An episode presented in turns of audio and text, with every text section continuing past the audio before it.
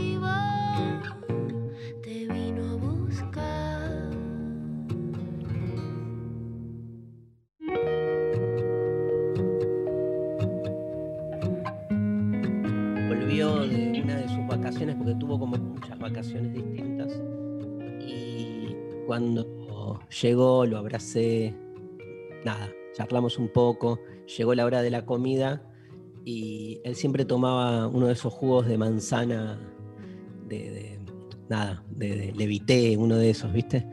Y le compré, obvio, todo, porque no hay nada más hermoso que esperar a- a un hije con todo lo que le gusta. Y mm, me dijo, no, no tomo más, ahora tomo agua. Y el agua siempre fue como, viste, más para los chicos el agua es como la, la nada, lo, insípido, lo, lo- este, y este, pero me sorprendió, creí que le iba a durar poco y pasó ya casi un mes. Eh, sí es un poco más exquisito eh, el agua que le gusta fría, por ejemplo. Este, tiene como sus modulaciones, ¿no? Pero como que de algún modo incorporó eso. Y bueno, este, yo de tanto escenario, clases, shows, también aprendí que para cuidar la garganta eh, el agua es fundamental. Eh, y también me fui acostumbrando. Ahora le doy a- al agua con gas, que es mi, mi- mi nuevo fetiche. Sí. Sí, sí, te, te vi pidiendo agua con gas en kiosco. En aeropuertos, check-in, ¿a dónde va? Agua con gas. Todo es agua con gas se me volvió como...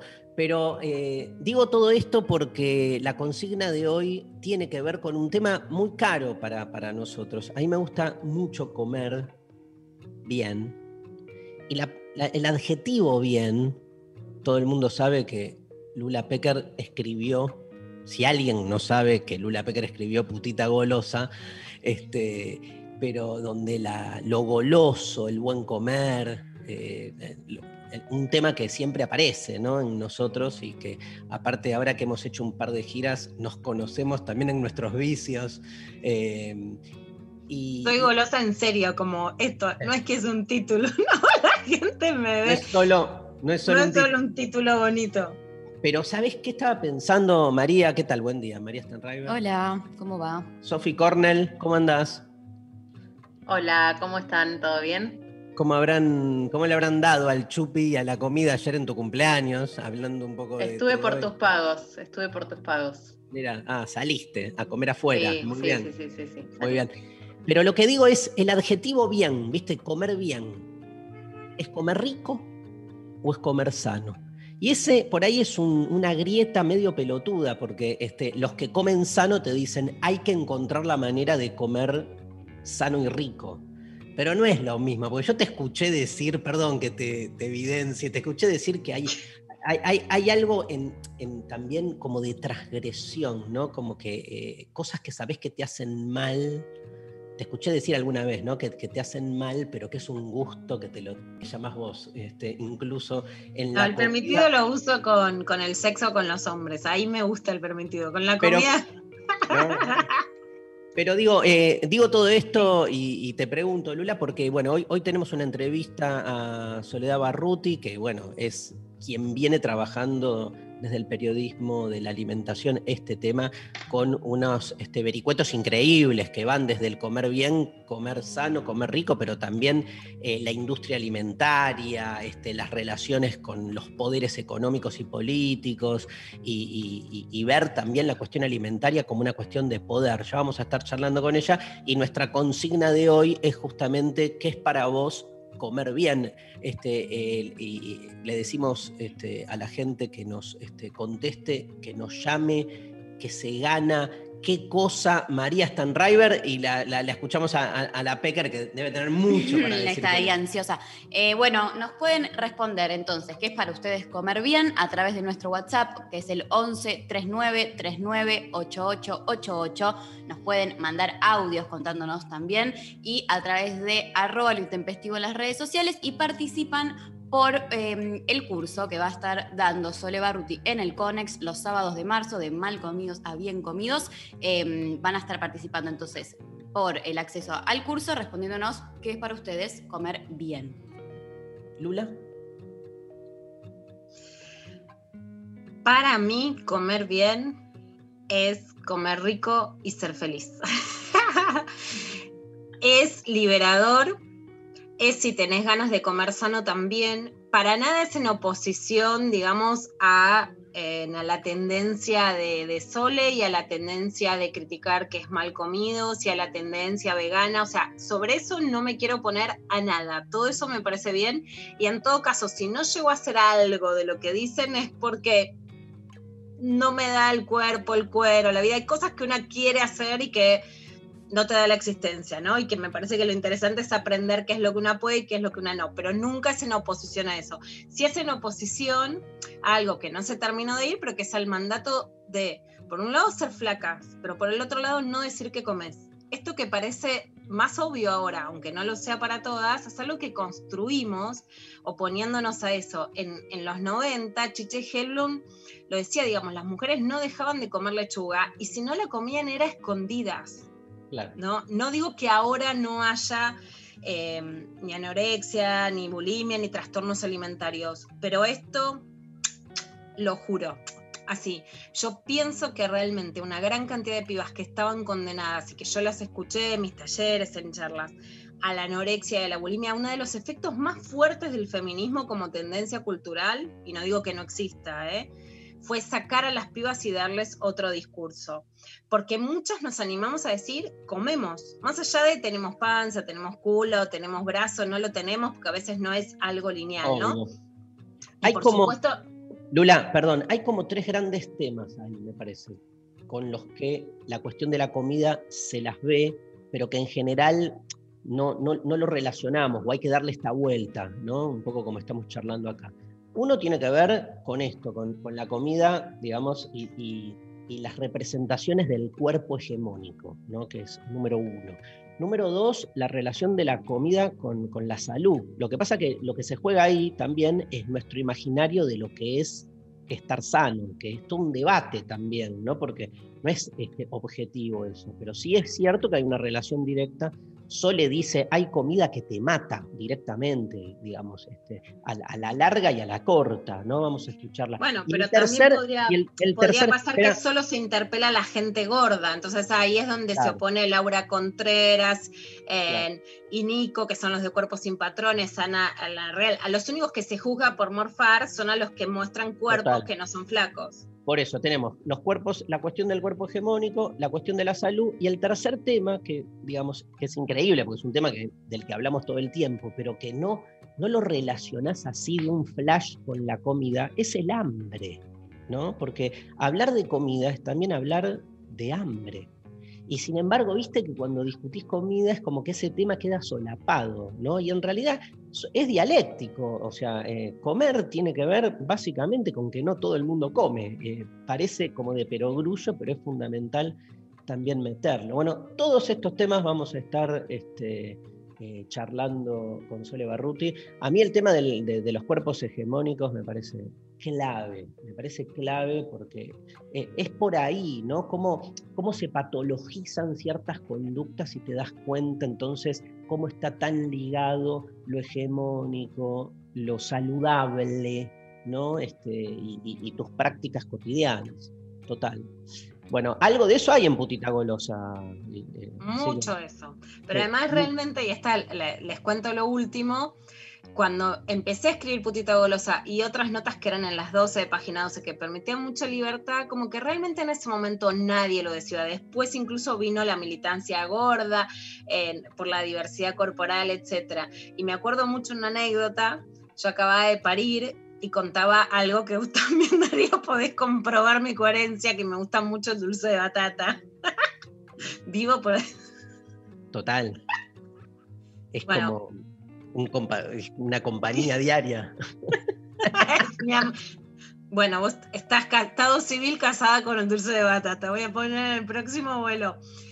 Y puse, y un editor muy serio de política, con quien está todo bien, un señor grande, me aconsejó en el ascensor de, de la radio de la ciudad, Luciana, no digas más eso, no te va a convenir decir Ay, lo que comes. Pero me mío. acuerdo como si fuera hoy, porque eso es lo que cambiamos, que lo que estaba bien para una mujer era decir que una no era gorda, pero además que no comía. Y estaba muy mal visto decir que comías. Y podía tener muchos costos decir lo que comías. Y siempre fue apología de morfo y me gusta morfar porque era la contracultura a para ser mujer no hay que comer y hay que disimularlo. Bueno, María Stanriver, ¿cuál es la consigna? ¿Dónde nos escribe la Genchi? Bueno, nos, nos responden, eh, ¿qué es para vos comer bien? Al 11 39 39 8888 a través de arroba lo intempestivo en redes sociales. Ya están llegando mensajes, la gente está... La gente quiere hacer el curso de Sole On Barruti, de mal comidos a bien comidos. Es los sábados al mediodía, comiendo, se lo puede hacer el curso.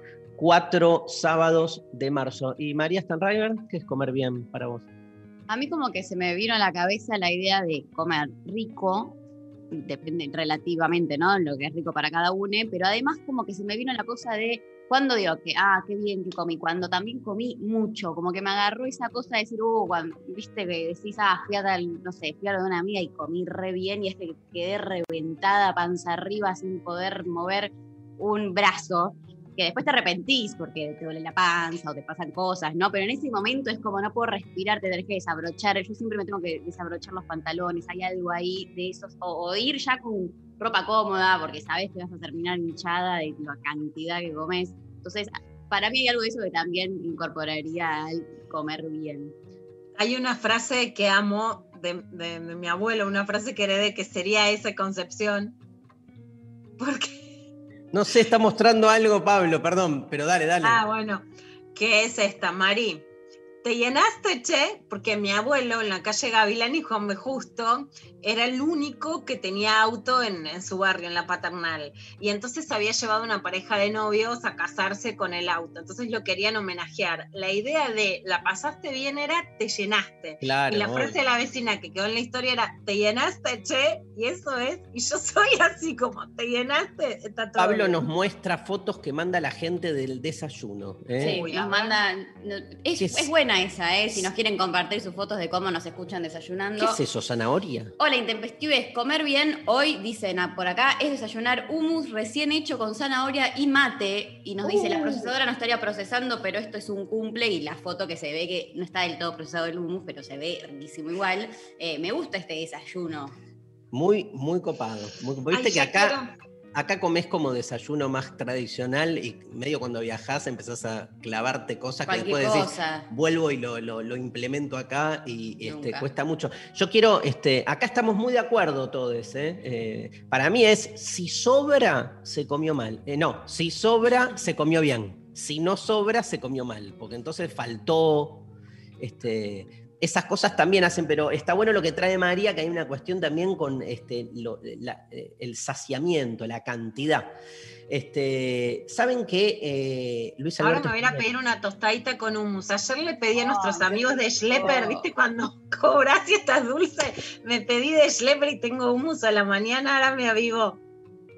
¿sabe? Ya, manda una moto. Les quiero contar algo, que Spinetta asociaba a Ana, la de la canción, ¿viste? Ana no duerme, con su hermana Ana María. Es un tema de inspiración moderadamente feminista, nos dice acá Pablito González. En la década de... Moderadamente. En la década de 1980, durante las conversaciones mantenidas con Eduardo Berti, Spinetta declaró lo siguiente. eh, en Ana no duerme, le pregunta Berti, ¿es tu hermana Ana? Y Spinetta dice, no es Anas que no duermen. Es ese ser que siempre está esperando. Esa muchacha que espera ser amada, que espera un poco de amistad, de comprensión, que quiere salir de su mundo vulgar de mujer, que quiere ocupar otro lugar. Hay otras Ana que esperan pero no se dan cuenta y se piensan que están fenómeno. En aquella época una chica de 16 o 17 años no era lo mujer que puede ser ahora. Dos décadas después, Spinetta volvió a reflexionar sobre la canción. Siempre sentí que la letra estaba asociada a Ana María, mi santa hermana, a tal punto que casi pensé que ese era su verdadero origen, pero la verdad que no lo es. Simplemente Ana suena muy bien. Quizá haya una relación subconsciente, pero mi hermana no tocaba su sombra sobre la alfombra y dormía perfectamente en su cama, mientras que la letra describe un ser totalmente desquiciado. Qué lindo cuando uno escucha lo que el autor dice, que no tiene nada que ver con lo que uno piensa y que no importa, ¿no? Este, y la verdad, este, me gusta mucho pensar en las canciones como inspiración para que cada uno las lleve para su lugar. Almendra, obvio, el primer grupo de Luis Alberto Spinetta, Ana no duerme.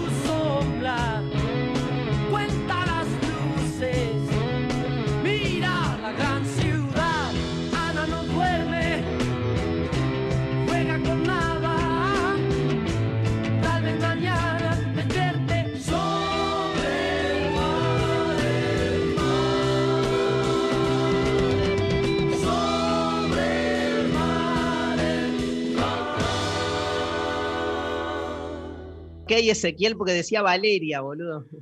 Acá estoy, acá estoy. Espérate que no sé cómo cambiar este el nombre. No importa, olvídate, olvídate, es, es- es interno, no sale para Ah, bueno.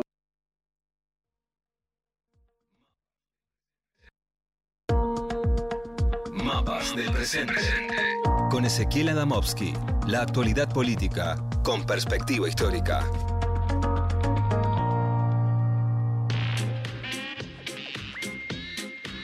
Ezequiel Adomowski en su debut en la radio, no solo en nuestro programa, sino en la radio. No la llegó a escuchar, después se la mandamos este, para que se la mande a su familia.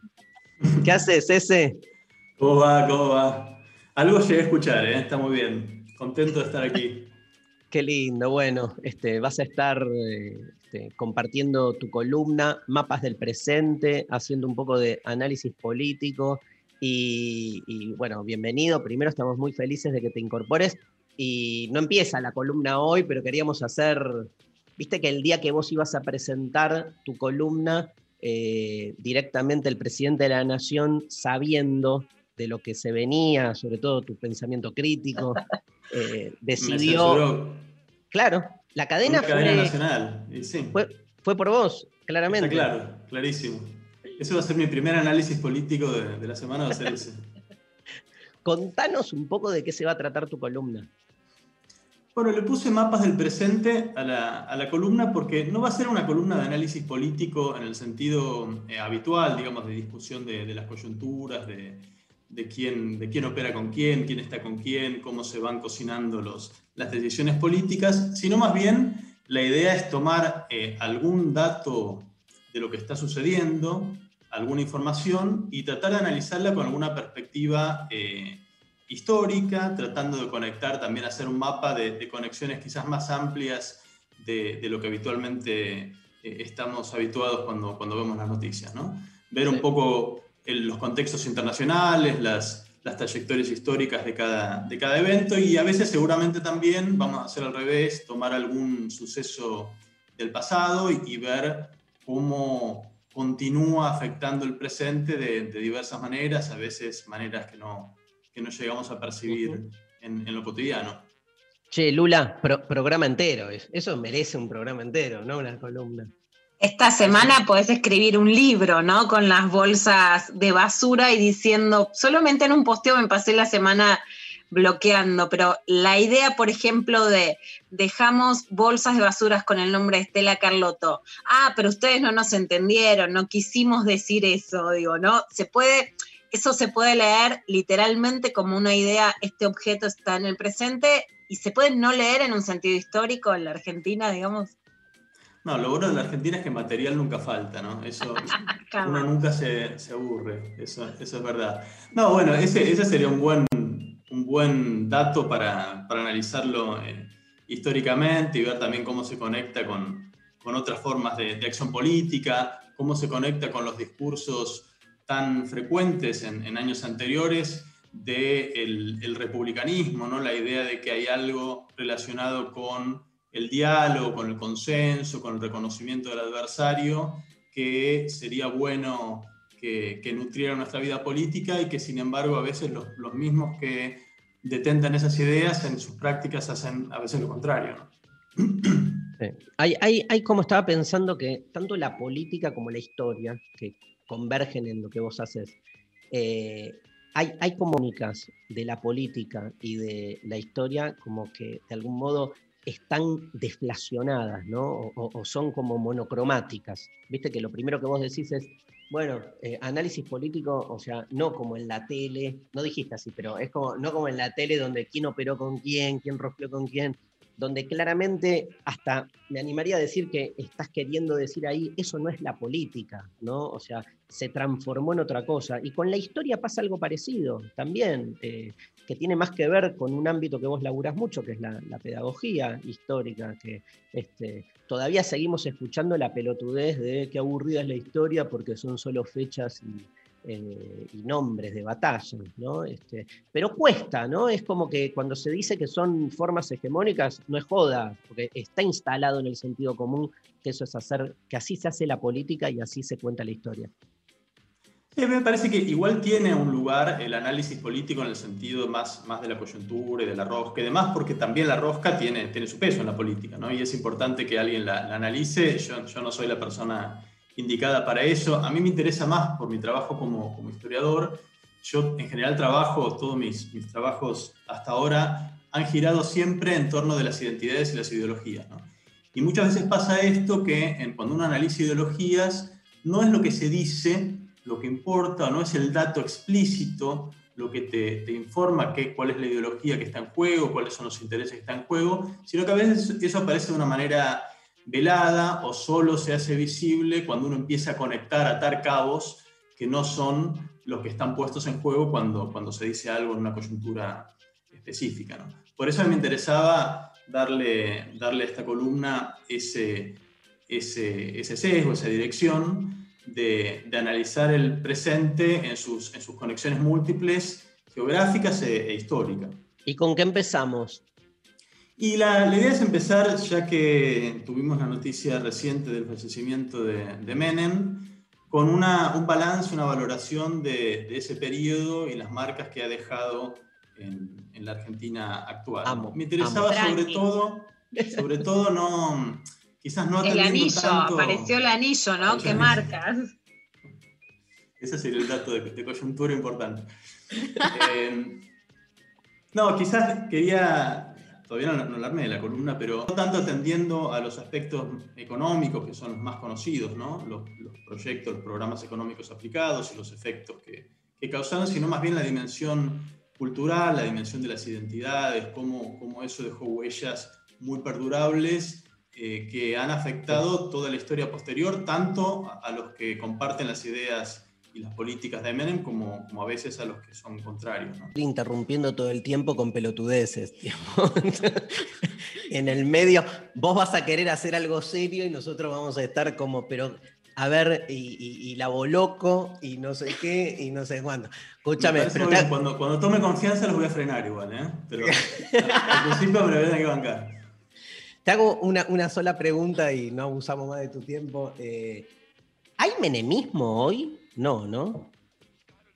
Si hay menemismo, yo creo que sí. Eh, ¿Sí? Uno Ah, vio, mira. y bueno, en- en- cuando uno vio los, los obituarios, las, las despedidas, está claro que es una figura que... Pero como eh, cultura, digo, ese, como, como viste, como, como que el macrismo se llevó puesto en algún punto. O por ahí me equivoco, ¿eh? estoy tirando sin pensar mucho. Este, digo, ¿queda vigente algo de esa identidad menemista? O... Bueno, creo que lo, vamos a, ver en la columna, pero creo que el macrismo retoma, retoma en buena medida eso y le agrega otros elementos que, me parece que tienen que ver con el balance que hizo el macrismo del fracaso de la experiencia de, Menem, ¿no? Del fracaso, que es un fracaso político y cultural, ¿no? Además de un fracaso económico. Creo que el, macrismo retomó ese proyecto cultural con una vuelta de tuerca que la próxima lo, lo profundizamos y lo, y lo comentamos, pero creo que sí, que es un legado que sigue muy bien activo, ¿no? Estás publicando notas semanales ahora en, en distintos este, diarios. ¿Cómo, te llevas con eso? ¿Te, te- te llegan este, devoluciones? ¿Te putean? ¿Cómo, cómo venís? En general, eh, devoluciones en general buenas, algunos siempre puteas, eso es, es inevitable. Pero sí, empecé hace poco en el, en el diario, este, este diario nuevo que está saliendo desde, desde diciembre, con columnas fijas que a mí me, siempre me gusta y a la vez me cuesta un poco. Estoy más habituado a escribir cuando tengo algo para decir y ahora tengo como plazos eh, quincenales que, que cumplir, lo mismo que voy a tener aquí en, eh, con ustedes en, en la radio, que también me estimula y me, me ayuda un poco a, me, me fuerza a pensar la, la coyuntura con, con una regularidad que también está buena. ¿no? Me cuesta un poco más, pero me gusta. Grosso. Bueno, me encanta que estés, me encanta que desde la academia siga sumándose gente a los medios, porque me parece que es eh, nada, una, una falencia, ¿no? Una necesidad de tanto estudio, tanta investigación, los que conocemos tu obra, digamos, y que eso pueda plasmarse en un análisis que tenga una intervención directa, ¿no? Como esto que va a suceder, tampoco es que nos escucha medio país, ¿no? Pero, digamos. Este, Pero ahora que entro yo, sí, ahora, ahora, Ahora sí. sí, vamos. Ahora sí, claro.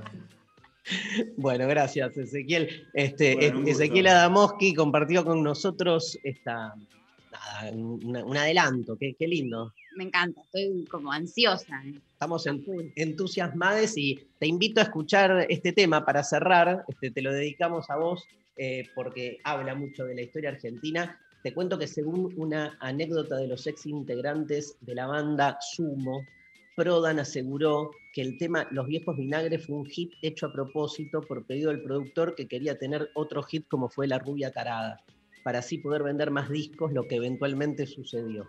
Le dijo Petinato al diario La Nación en el 2003, yo escribí la letra de este tema, puse los caños, con Germán Dafuncho hicimos la base, es la canción que más tiene que ver con lo que hice dentro del grupo.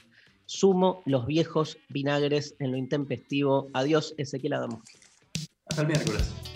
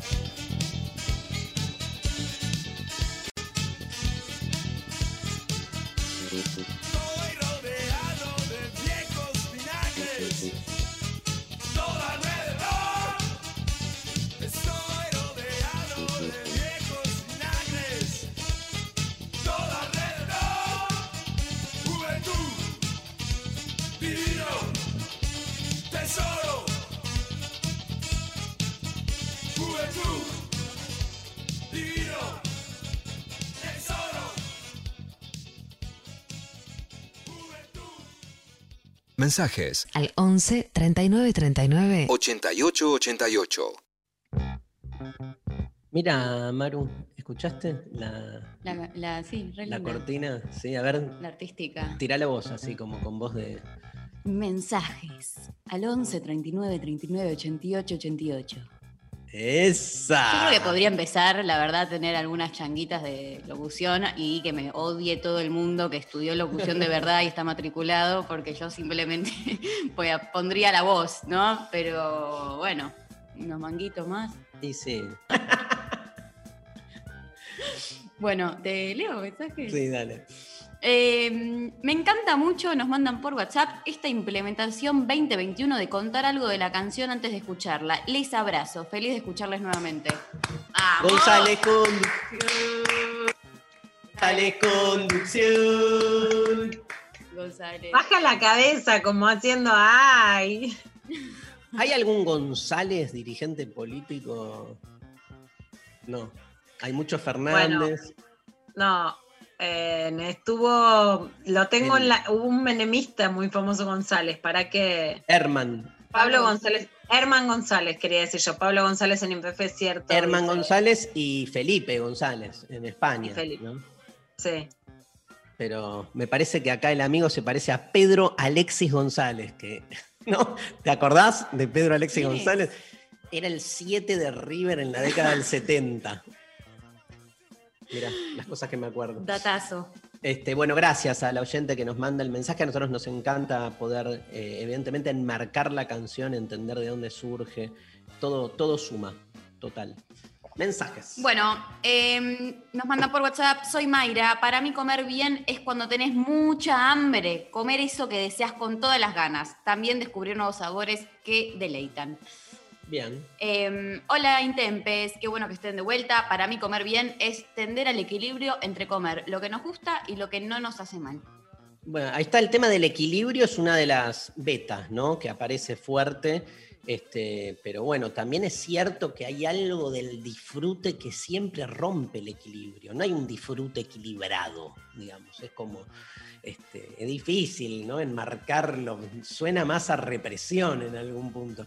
A ver, hay audios, ¿no, Pablo?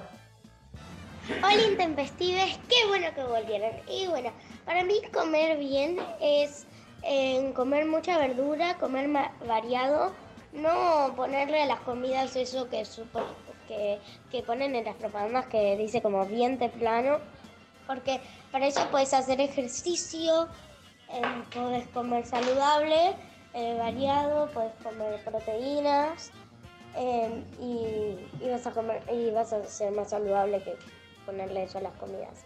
¡Besos! No, no, no, me muero, me muero, pero aparte el nivel de, o sea, las palabras, ¿no? Variado, proteínas, cosas que yo no sé de ahora usar. No ponerle a la comida eso que te dicen en la tele. Tú, activista. No es mi máxima ídola, Guaira. Luz. Sofi ya la conoció y entendió por qué la idolatro. ¿No? Sofi, da testimonio. Sí, sí, sí, tuve el placer y no, es, es lo que dice Luciana y más. Es, un ser muy especial y aparte Uh. fan total de lo intempestivo. Ay, la quiero conocer. Un gran beso a Guaira. Guaira que nos mandó que su desayuno fueron unos hot cakes de banana con pasas de uva. O sea, Tremenda. Tirame otro audio. ella. Para mí, comer bien es ese momento en el que te mandás la cosa jugosa a la boca, te llena hasta el paladar del líquido y sentís cómo te pica, te resuena ahí atrás de lo delicioso, como esa sensación de... "Mm". No es tenía hambre, es tenía ganas de comer y de comer esto. Eso para mí es comer bien. Amé. Beboteó y me calentó, ¿eh? Me, me calentó Sí. esa descripción. O sea, beboteó y lo muy logró. hot, muy hot. Muy Va todo hot, por la, va todo por me la boca. recalentó. A mí me dio hambre, dice Pablo González. Es lo mismo. Este, hay, hay- hay una relación, le vamos a preguntar a, a Sole también, hay una relación importante entre este, el comer y el sexo, ¿no? Parece como que son dos cosas distintas, pero por lo menos hay mucha metáfora parecida. Además de decir, ¿viste? Cuando me como a tal persona, que se lo usa también eso. Eh, te comiste, te comiste a tal, eh, te la recomiste. A mí no me gusta el te comiste a. ¿Pero qué, qué soy? Una Me comí, me comí, me comí a Además se fulana. dice como efectivamente comer es re importante. Ya no se usa igual. Ya no se usa ¿No? más. O sea, yo lo usé en, en- en la pubertad y murió. Saboreé. Sí, fue de unos atrás. A mí no me gusta, me parece como carnívoro, ¿viste? Como caníbal. Rico. Qué rico que sos. Ahí sí. Ahí tiene. Bueno, bien, la oyente, eso. Bien ahí, al ángulo. Al ángulo. Al ángulo. Por WhatsApp nos mandan, comer bien es satisfacer al demonio del sentido del gusto con alimentos que me alimenten en lugar de encadenarme al consumo desmedido. Amé. Venimos, Contundente. venimos con un nivel muy alto, 2021. Acá este, queremos preguntar si nos está escuchando la ganadora de ayer, Nati. Tenemos una- un debate interno si sos de Córdoba o Santa Fe. Necesitamos Hay una grieta. dirimir esto. Hay una Apostemos un grieta. desayuno. Yo lo yo pago, por supuesto. No decimos quién dice cada cosa, Lo simplemente dijimos ayer. igual. mandanos un mensaje, sí, pero. Pasó. Mandanos un mensaje gratis si estás escuchando, por favor. Yo me acuerdo las viandas que estaba haciendo Nati el día que salió acá. O sea, tengo también. mala memoria para cosas re importantes. Y me acuerdo que Nati hacía lentejas. Eh, ¿Mensajes, María? Buenos días. Comer bien sería ingerir una variedad de alimentos que te brinden nutrientes que necesitas para mantenerte sano y saludable. Todo eso, todo esto que no hice en pandemia. Saludos, Ramiro. Bueno, viene la gente, digamos, muy así, ¿no? En, en la línea del equilibrio. Nadie dice me cago en el comer bien en términos este, de, de- de salud. Acá nos dice Nati, perdón, que es de Córdoba. Perfecto. Bien. Bueno, hay un desayuno a, co- a cobrar. Hay un desayuno que alguien tiene que. Yo espero eh, la moto. Bien. Eh, más mensajes. Eh, Joy Cantieri nos manda por Twitter, no quedarse con hambre y que nadie tenga que morir ni ser torturado para que une coma. Bueno, ahí está, más ligado, por eso hablábamos de esas tres dimensiones, ¿no? Del comer, más ligado claramente eh, a la cuestión del hambre. Hola, hola Intes, por WhatsApp nos mandan, comer bien es comer consciente de dónde viene el alimento y quién lo cultiva y cómo son sus trabajos. Comer bien es comer rico, pero siendo conscientes de lo saludable. Comer cosas que vienen de la tierra sin agrotóxicos. Eh, la pregunta que hago es si a vos te explican que en una comida tiene agrotóxicos y no sé qué, pero te gusta mucho, ¿qué haces? ¿La dejas de comer? O sea, O llorás comiéndola, sentís culpable. empezás un proceso, es cuando alguien te dice, esto te hace mal, o esta persona te hace mal, pero...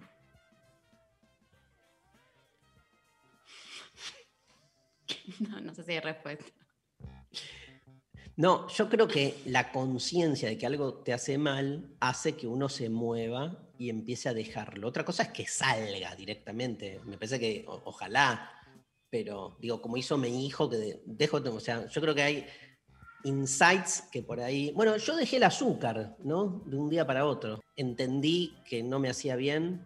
Después me, me clavo un helado que está lleno de azúcar, obvio, no, no importa, pero dejar de ponerle azúcar a, Ya es un, ya es un montón, porque aparte es algo de, de tu voluntad, como que estás A ahí los, total, a los 15 cafés que me tomo por día, después tendré que dejar el café. Paso a paso. Pero yo creo que es interesante que no sea lo mismo. Pasa con muchas situaciones. A ver, pasa por ejemplo en el embarazo con toda la onda del parto respetado, ¿no? Digo, siempre me acuerdo una frase de, una obstetra, Claudia Alonso, que amo, que es, bueno, viste, querer que no maten a las ballenas no es lo mismo que subirte al barco de Greenpeace. A mí me encanta esa frase y la uso para todo en la vida.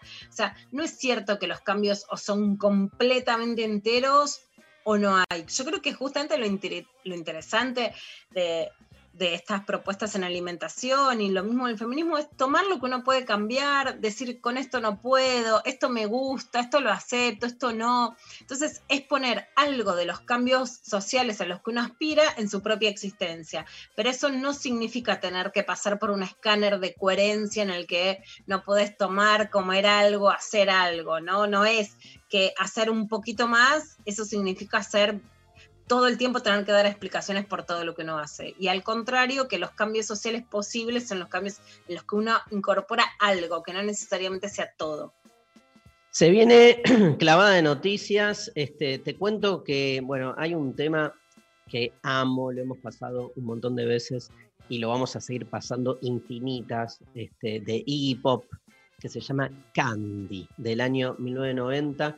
La canción es un dúo con Kate Pearson. Yo estaba enamoradísimo. Vos, González, también de Kate Pearson, este, de los eh, B-52. Se convirtió en el mayor hit mainstream de la carrera de Iggy Pop y alcanzó la lista de los mejores 40 por primera y única vez. En Candy, el narrador inicial es un hombre, Pop, ¿no? Iggy Pop, que llora por un amor perdido. Después del primer estribillo se escucha la perspectiva de la mujer. Ahí entra eh, Kate Pearson. Ella expresa sin saberlo, eh, sin que lo sepa el hombre, que ella también lo extraña. Según Iggy, las letras se refieren a eh, su novia adolescente. Dijo la iguana, a Iggy Pop le dicen la iguana. de- dice esto, miraba hacia atrás en mi relación con ella y pensé, seamos justos.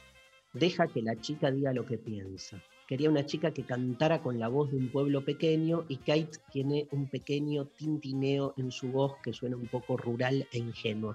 ¿Viste, Pablo, cuando entra la voz de Kate Pearson se, destartala el mundo? ¿sí? Ahora vamos a escucharla. Otra interpretación de la masculino le canta a una prostituta que le dio amor gratis. Qué loco esto de las interpretaciones varias, ¿no? Porque claramente, digamos, hasta ni siquiera importa lo que dijo Iggy Pop, ¿no? Porque la- las vueltas que le da, mientras que la mujer explica que se ha cansado de los hombres, entre comillas, en la calle y que solo quiere amor y no juegos. En Estados Unidos, Candy debutó en noviembre del 1990, alcanzó su pico en el 91. La canción fue uno de los cinco mejores éxitos del rock moderno y permaneció durante 17 semanas al tope de la tabla. Iggy Pop y Kate Pearson, Candy.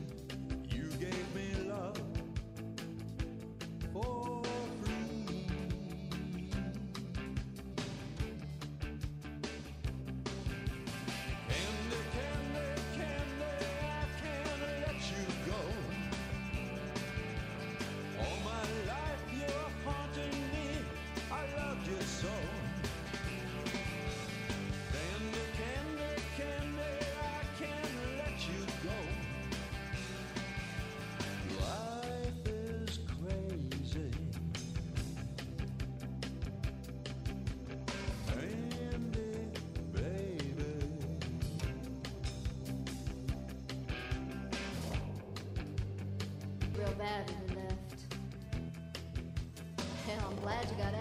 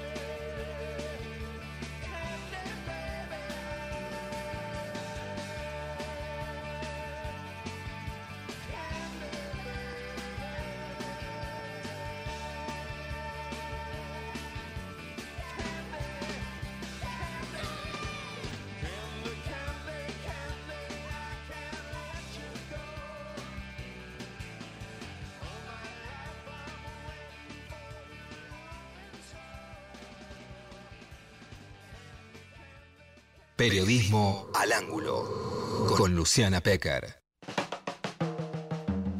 Periodismo al ángulo. Pero, ¿por qué quedó periodismo al ángulo? ¿Qué pasó? Porque la clava al ángulo, la clavada, no sé. La clavada. Es, Che, bueno, dale. va, eh, creo que es clavada de noticias, Pecker. es clavada de noticias. La clavamos al ángulo, la ponemos, la devolvemos de drive y ahí vamos con todo. Bueno, vamos a repasar por todo lo que generó del discurso de Alberto, que fue el primero, la parte sobre el Fondo Monetario Internacional y la decisión de iniciar una querella con todo lo que ha generado eso. A ver qué decía Alberto el primero. Nuestro país, nuestro país, nuestro país ya conoce lo que es estar endeudado. Conoce lo que nos costó ser parte del primer mundo. Conoce también lo que fue el blindaje. y lo que fue el megacanje. En todos los casos aparecen los mismos actores que se repiten con el correr de los años. En todos los casos, los mismos privilegiados que medran con la crisis. En todos los casos, las mismas víctimas, argentinas y argentinos expulsados a la marginalidad de la miseria.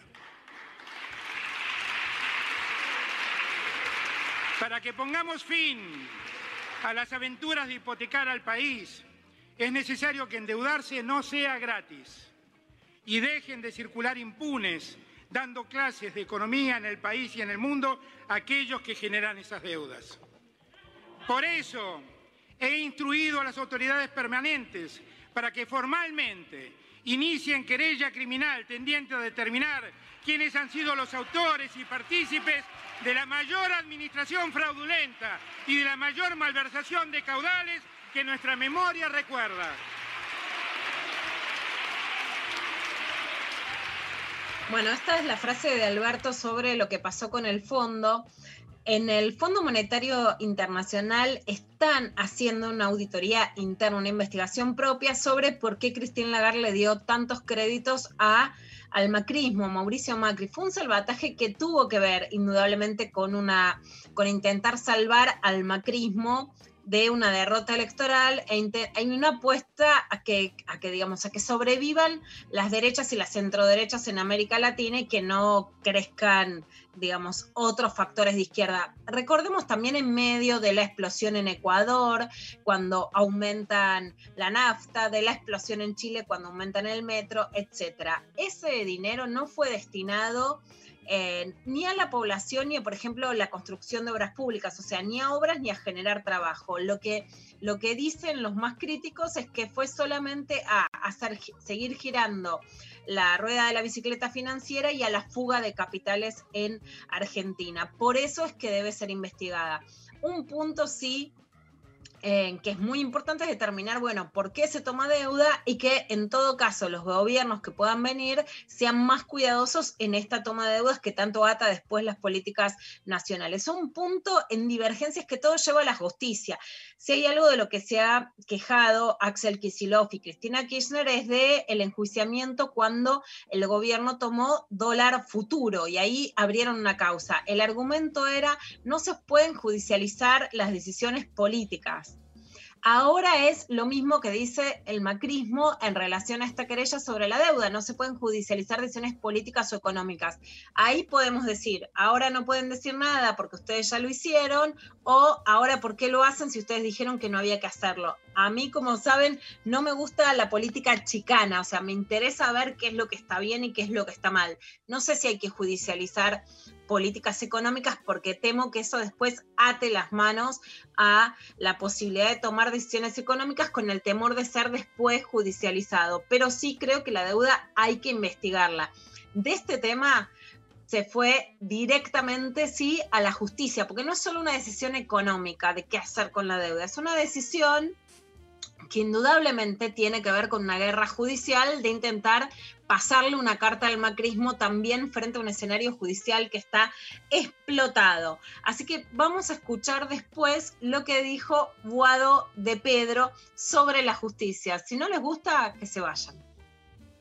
con la implementación de reformas, como muy bien también ayer hablaba el presidente de las reformas estructurales que hacen falta en el Poder Judicial, todos entendemos, puedo leer muchísimos casos donde algunos actores del Poder Judicial y de las fuerzas de seguridad tienen responsabilidad directa, responsabilidad directa con los femicidios. Y tiene que escuchar el Poder Judicial que llegó la hora o de que se, o de que se transforman y se modifican, o llegó la hora de irse de un poder, irse de un poder que está reclamando justicia, que está reclamando participación y que está reclamando igualdad de género. Muchas gracias. Bueno, esta frase de Guado de Pedro fue interpretada por la oposición como una apretada inconstitucional, no institucional, dictatorial, como diciendo, bueno, si el gobierno no tiene los jueces adictos al poder ejecutivo, los está echando, es una intromisión absoluta sobre la justicia, bueno, muy caldeado. Y vamos a leer, porque no hay audios, algunos de los, de los tuits de Sandra Pita, ¿no? Que es como la vocera supuestamente primero empezó como una a tomar relevancia pública una investigadora del CONICET en oposición al gobierno, primero lo enfrenta Alberto cuando va a la Facultad de Ciencias Exactas y ahora es una vocera esto, ¿no? De, la idea, yo diría de la política del erupto, ¿no? Del, de- del descarrío. Sandra Pita había dicho que cuando vuelvan en relación al macrismo, digamos, supuestamente cambiemos, había que eh, pisarlos. Y después dijo, me rectifico por lo de ayer, no hay que pisarlos, hay que aplastarlos como cucarachas roñosas que siempre reaparecen para hundirnos más en la anomia. O sea, una investigadora del CONICET con este nivel de discurso, ¿no? Y vos, eh, Dari, hablabas ayer, le, le decías a Mari del Guernica, ¿no? Se armó también un gran debate en torno al Guernica, porque ella dijo, lo hizo Picasso con Guernica, lo han hecho los artistas a lo largo de la historia. Vamos que no es tan grave en relación a las bolsas de basura. Ay. Bueno, citando como si lo de las bolsas de basura fuera una instalación como una obra de arte del Guernica, ¿no? Que por supuesto tiene que ver con el dolor de la, de la segunda, digamos, el dolor del nazismo, de la invasión fascista, etcétera, y que no tiene nada que ver, digamos, con la situación en la Argentina, pero se atribuyen que las bolsas de basura son una obra de arte, como el dolor de las madres eh, que por la muerte de sus hijos que se ve expresada en el Guernica. Es Y como una manera de, de blindar lo, lo- lo que hicieron, ¿no? Como poni- poniéndole el adjetivo artístico, le quitan como intencionalidad, ¿no? Horror. Un horror, como si el arte no fuera político también, digo. este. Eh, pero me parece que ahí, obviamente, eh, hay una desesperación porque se dieron cuenta que, que terminó costándole más de lo que creyeron que, que iba a generar. Que, que son también los riesgos, Lula, ¿no? Me parece de, de jugar tanto a la espectacularización de la política, cuando la, la- la estrategia política es, antes que nada, lograr un fuerte impacto en los medios, en las redes, siempre tenés este riesgo, te puede salir bien. Estoy haciendo un análisis muy neutro, ¿no? Pero digo, te puede salir bien, te puede salir mal. En este caso le salió mal. En otros casos les habrá salido bien, pero le salió mal porque les co- se corrió el eje de, de la discusión, venía el- el- el- eh, toda la cuestión de las vacunas VIP, se había puesto, digamos, como tema central muy pesado y este tema lo desplazó, no es poco lo que se generó en ese sentido, ¿no? No, aparte salieron como, ¿no? Muchos a, tener como que explicar, como, no, igual en la bolsa, el cartel decía más chiquito que, ¿no? Esto de tratar de explicar la intervención artística y, mucho Twitter, ¿no? Que de- decía como, bueno, si tenés que explicar una perfo porque no se entiende, porque claramente estás haciendo algo mal, eh, haciendo un poco, ¿no? Como de, humor, pero como algo de todo lo que fue el momento de salir a explicar para no quedar tan mal de que en realidad lo que querían decir y es como, bueno, basta, ¿no? Como algo de eso. y- Y generó, aparte, un- diferencias fuertes al interior de la oposición, ¿no? Este, Bueno, al interior de la oposición hay dos posiciones muy claras. Ayer lo revelaba una nota de Infobae sobre un Zoom entre Horacio Rodríguez Larreta y Patricia Bullrich, que lo que dice es que hay que cooptar a estos sectores de la juventud, o sea, los libertarios. ¿No? Y Larreta que quiere tener eh, una postura más moderada. Ahí atenti, porque si hay algo que aprendieron de la lucha por el aborto legal, seguro y gratuito es que se hace con las jóvenes adentro, pero mientras están vapuleadas, por ejemplo, Felia Fernández como un claro símbolo de la irrupción de las jóvenes en la política real, por la derecha le están dando eh, lugar a los jóvenes que salen, mayoría varones, aunque haya algunas mujeres dentro de los libertarios, como respuesta al avance del feminismo. Entonces ahí de vuelta vuelvo a un punto que me parece importante, que es que el progresismo termina siendo más machista, se va a poder aceptar a estos jóvenes de derecha con mucho menos costos de los que tienen las mujeres dentro de los sectores Me- populares o de izquierda. Me queda esa duda, me queda, el lunes la- lo, lo debatíamos en desiguales, me queda la duda de si ese porcentaje de que está la derecha de la derecha, la derecha no moderada, eh, entra en alianza con la centro derecha. porque me parece, para mí es muy parecido a lo que la izquierda piensa de la centroizquierda. O sea, como que este, para, eh, es una percepción, ¿no? Como que eh, la derecha dura, eh, digamos, se opone tanto y desprecia tanto a la izquierda como a la derecha moderada, porque ve que la derecha moderada es un falso filtro, ¿viste? O sea, yo creo que lo que se va generando eh, al revés es que cada vez es más este grupo, obviamente con todo lo que a nosotros nos genera de, de- de sensación de cómo se va la política para otro lado, pero no sé si, si es conciliador con, con la centro derecha republicana más tradicional, la que gobierna, no sé, ¿viste? Este, si Rodríguez Larreta es eh, alguien que ellos puedan visualizar como un candidato. No, esas son las discusiones que tienen dentro de la derecha y que tiene la centro derecha, digamos.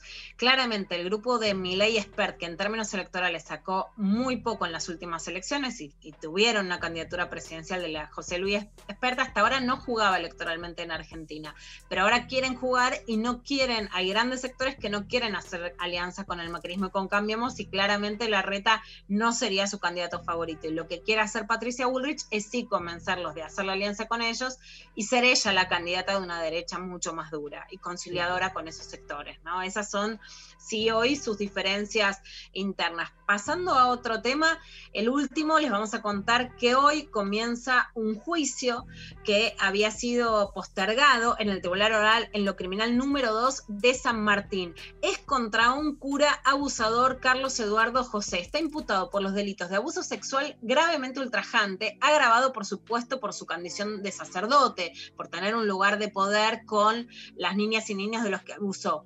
La mayor acusadora es Maylin Gobo, que tiene 33 años. Lo denunció en el 2017 por los abusos cuando ella era menor de edad, entre 1999 y 2008, mientras él era cura y apoderado del colegio al que ella iba, el Instituto San José Obrero de Caseros y amigo de su familia. Hay 21 testigos y quedan también tres personas que fueron hablando a partir de que habló Maylin. Vamos a escuchar un video y después vamos a seguir este juicio en lo intempestivo, en donde las chicas lo que piden es la imprescriptibilidad absoluta, además, para los abusos sexuales.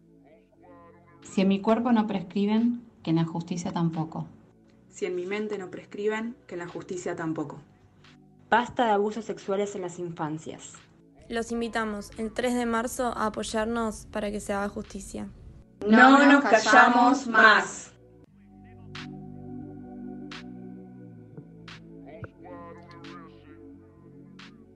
Qué tremendo, ¿eh? Qué tremendo, ¿no? Eh, un tema que está, que, siempre vuelve, ¿no? Por decirlo así. Este, parece, pero bueno, falta un- una decisión a fondo. O sea, eh, como, como todas estas situaciones, o sea, eh, para que el tema de los abusos en la iglesia se terminen, hace falta claramente una reestructuración a fondo de la iglesia. No, no hay este re- reformismo barato, ¿viste? No es que este, siendo un poco más duros, o sea, nada. O sea, está buenísimo que salgan a luz cada vez más historias este, para generar entonces otra conciencia, pero en el fondo hay algo estructural, claramente. Totalmente, Dari. Te digo los datos estructurales. En la iglesia argentina ya hay más de 60 casos de abusos sexuales presentados ante la justicia. Y Mm. esta denuncia viene desde el 2009, cuando ella inició originalmente la denuncia eclesiástica. O sea, fue a la iglesia a ir a la justicia, digamos, eclesiástica, ante el arzobispado de San Martín. Por supuesto la silenciaron, pero además, ¿qué hicieron?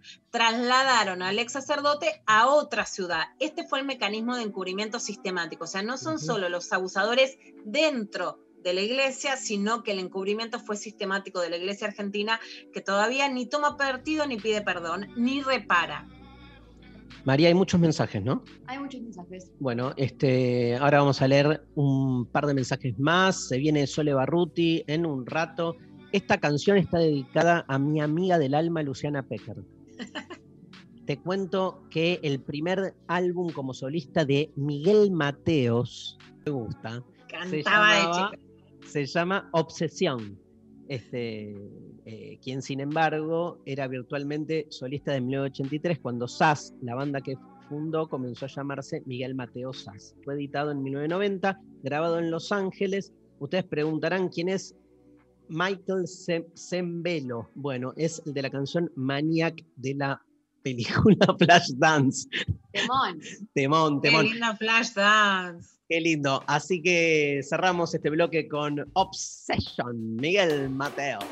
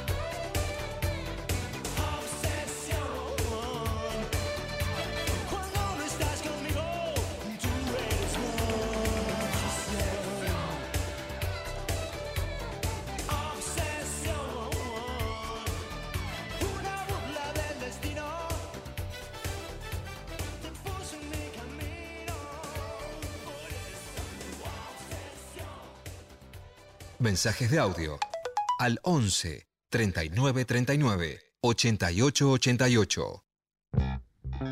Mensajes de audio. Me sale como el tono. Va por ahí. Mensajes de audio al 11 39 39 88 88. Bueno, eh, mensajes entonces de audio. A ver, Pablo, tírame algún audio de la gente.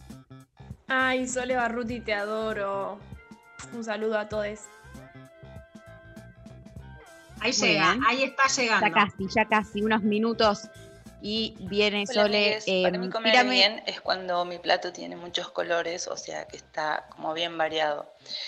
Pero tengo una relación de amor muy profundo para la torta de María Luisa, para los alfajores blanco y negros y, y ni hablar las rodecias, es, la, es el pan de cada día. Les mando un beso desde Tucumán, Adri. Qué buen invento la soy, no soy de la rodesia. En todo caso de la tita, pero tampoco. Es un ¿Cómo poquito no? híbrida para mí. Para mí. O sea, entiendo que la Rodesia los últimos Muy años seca. bajó la calidad y la Tita mantuvo, por ende, puedo llegar a entender que te posicionas del otro lado de la grieta, pero que ninguna de las dos, o sea, para mí la Tita hoy en día es como todo, lo mejor. Yo soy de la bananita Dolca.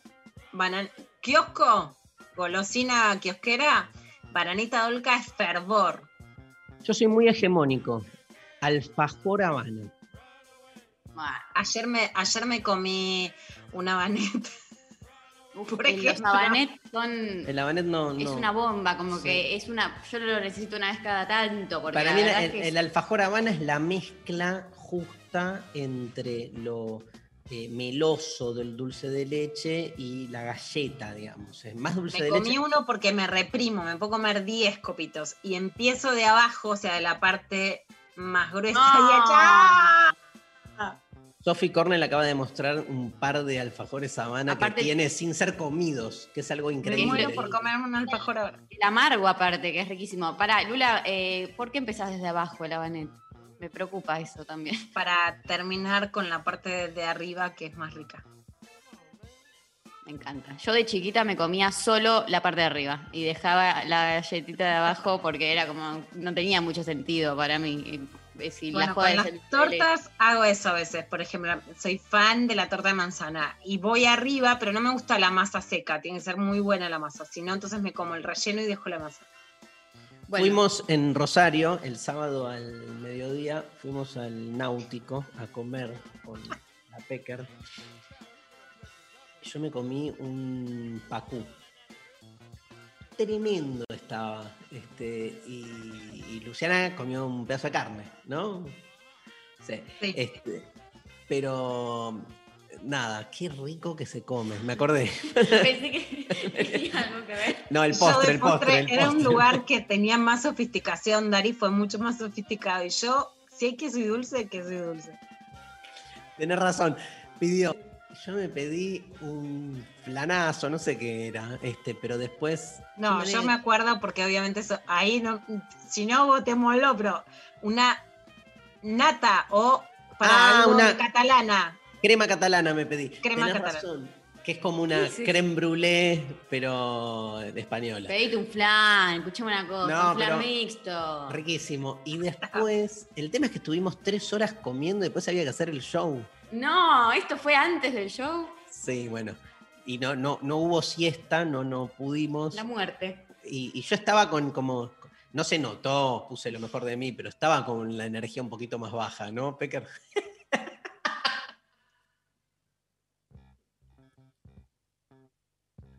Después caminamos para bajar. Después un subidón. Eh, ¿vos quién sos? Te conozco de la tele. Dari no decía yo así, los pibes. Yo le decía, ¡ay, filósofo! Y me ponía a gritar en la calle. Ay, no, que me muero. Eh, viene un pibito de 15 años y te pregunta algo. ¿Ustedes me vieron a mí dejarle a un pibito de 15 años sin respuesta? Gritando, ¿quién era? Estuvo muy lindo. Volveremos a Rosario. Más mensajes. Bueno, nos mandan comer bien es clavarte una- unas papas fritas con una hamburguesa completa con resaca de un buen pedo. Saludos, chicos. Viste que la resaca llama comida. Es raro porque tenés eh, el sistema, digamos, eh, estás hecho mierda. el sistema Quería decirlo como Quería más decir el sistema di- rigurosamente, pero digestivo, no sé qué. Y, y sin embargo, esa cosa de que cuando te duele la panza necesitas como comer, no sé si a ustedes les pasa.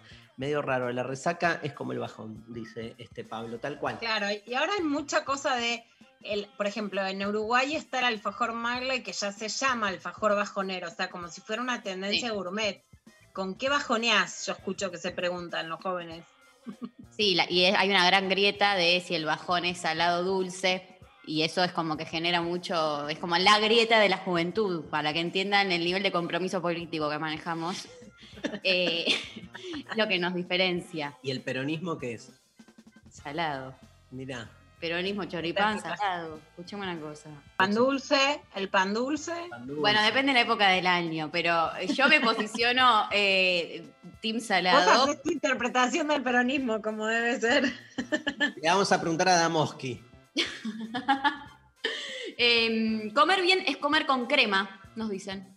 Corta la bocha. Sí, de una. O sea, si Mi tiene hija Uma es cremera. Yo soy dulce de leche y Umi es cremera. Yo soy pero cre- crema puede ser eh, crema tipo al fideo. Y hay fideos. Ah, con- también. A las, Es- a- a esa las salsa, pastas. claro. Salsa, co- salsa de hongos, A las sopa papas, con crema. papas con crema, muy rico. Uh, papas con crema. Sí. Asado con crema. Lomo a la pimienta. Ay, un- o un, sí. Bueno, qué rico. Eh, hola, Intempestives. Para mí, comer bien es comer lo que me gusta sin pensar en otra cosa que no sea disfrutar ese momento. Les estimo. ¿Saben que viene en pocos minutos Sole Barruti que va a demoler todo esto que estamos diciendo? Nosotros nos enganchamos con la cosa más hedonista de la comida y se viene, se viene el, cachetazo de realidad. el tsunami. Después cada uno hace lo que quiere, pero. Estamos se- para escuchar. Estamos para escuchar y para aprender. Te quiero, Lula. ¿Querés escuchar un audio? Sí, quiero escuchar un audio. Buen día, Intempes. Qué felicidad volver a escucharles, por favor. Para mí, comer bien tiene que tener dos requisitos importantísimos. Uno, que sea rico lo que estás comiendo. Y segundo, no llegar al nivel comer como una bestia. Porque cuando ya comes como una bestia, cosa que me pasó el fin de semana pasado en, Las Heras, que fuimos a comer a Lozano, me comí dos empanadas fritas, comí el asado, comí flan con crema, es decir, me maté. No hay que llegar al nivel como bestia para comer bien. Es un, es como, como que tiene el pro y el contra, ¿no? Porque uno puede, o sea, te puede salir muy bien y te puede salir muy mal. Esa cosa de llegar al nivel de atorarse, porque después también uno que recuerda, como el dolor de panza, también recuerda, ah, pero escuchame, ¿sabes? La cantidad, todo lo que comí y no sé qué. Bien te como que- quita lo morfado. Exacto, yo lo reivindico, está bueno claramente parar a tiempo, eh, pero bueno, también, qué sé yo, esas panzadas que uno no lo hace todos los días, a priori, yo hablo por mí, eh, entonces cuando sucede es como, chau, eso, me pongo el pantalón con el elástico, me voy preparada. Me gusta mí mucho lo del outfit para dársela en la pera. Pero lo tengo muy, muy en cuenta cada vez que salgo o voy a algún lugar que, eh, que va a haber comida. es tipo, tengo muy en cuenta, sobre todo porque soy del, del tiro alto. Entonces se me complica en general cuando me dicen. es como la cosa de la moda, viste, que no, no, no colabora. Hay que, hay, se puede trabajar también. todo eso. Sin Bueno, botón. Sin botón. A mí lo que me interesa, posta, digamos, pensando un poco todo esto, es realmente si se pudiese, que calculo que Sole tiene ahí más data, tiene data, porque de eso, eso es lo que investiga, eh, el efecto concreto de cierta alimentación en este, enfermedades, o sea, necesito como, viste, la comprobación empírica, como quien dice, este, si se come tanta, tal comida, ponele, no sé, los, que tienen, no sé, ponele, problemas renales, la proteína animal los hace bosta. ¿Viste? Cuando vos tenés esas relaciones casi, digamos, este, desde lo científico, ¿no? Este, y hasta qué punto, porque ahí, ahí ponele este, lo renal, las proteínas, ya tienen que ver con una patología, con un estudio, pero hasta qué punto hay comidas que se venden libremente y que de alguna manera uno las consume sin saber que se está metiendo veneno en la boca. Este, eso es lo que más me impacta, porque tiene que ver como con esos pactos, viste, de la ciudadanía, que es como cuando haces cosas que no, no- te vas dando cuenta que te hacen mierda y las haces igual, porque hay, hay como, viste, como, como un pacto de, de- de olvido, como que todo el mundo da por supuesto que bueno, nada, si la venden, entonces no, tiene, no, no puede hacer mal. Y de repente, este, bueno, hay algo también en el capitalismo que tiene que ver con dónde se concentran los problemas. Este, bueno, de todo eso no me quiero anticipar, pero Eh, de todo eso vamos a hablar con Sole. Bueno, último. Último, escucha esto. Adivina por dónde escribe esta persona. Por Instagram. Por Facebook.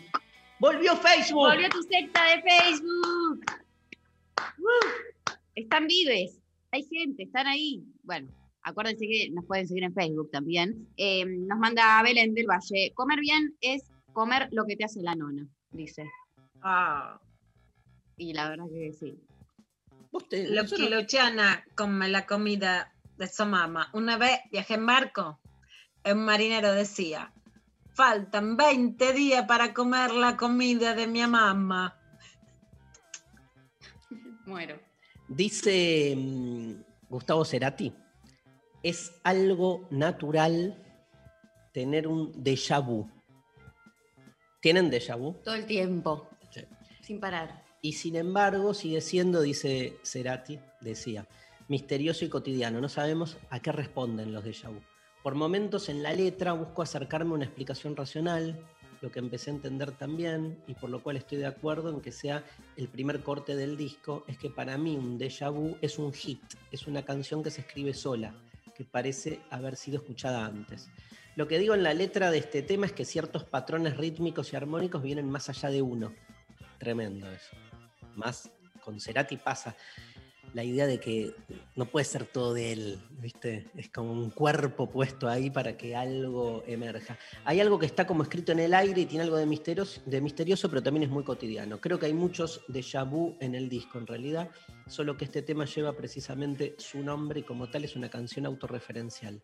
Lo que hice fue escribir sobre la misma canción, la canción se escribió sola y yo la escribía con ella. Acá me dice Pablo, la letra lo dice todo, es cierto, ¿no? ¿Se acuerdan? Veo las cosas como son, vamos de fuego en fuego hipnotizándonos y a cada paso sientes otro déjà vu. O no, similitudes que soñás, lugares que no existen y vuelven a pasar, errores ópticos del tiempo y de la luz. Tanto pediste retener ese momento de placer antes de que sea tarde. Vuelve la misma sensación. Esta canción ya se escribió hasta el mínimo detalle. Gustavo Cerati, Déjà Vu. Veo las cosas como son. Vamos de fuego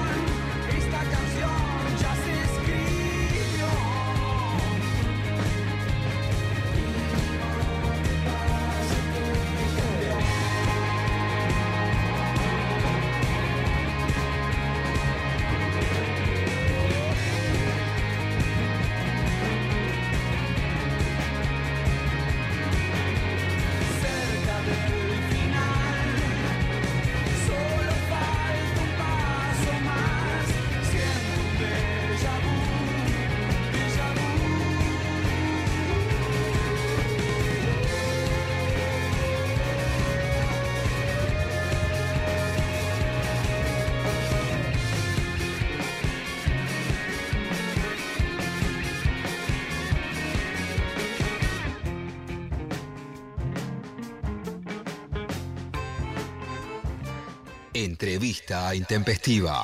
Fuera del tiempo están las palabras.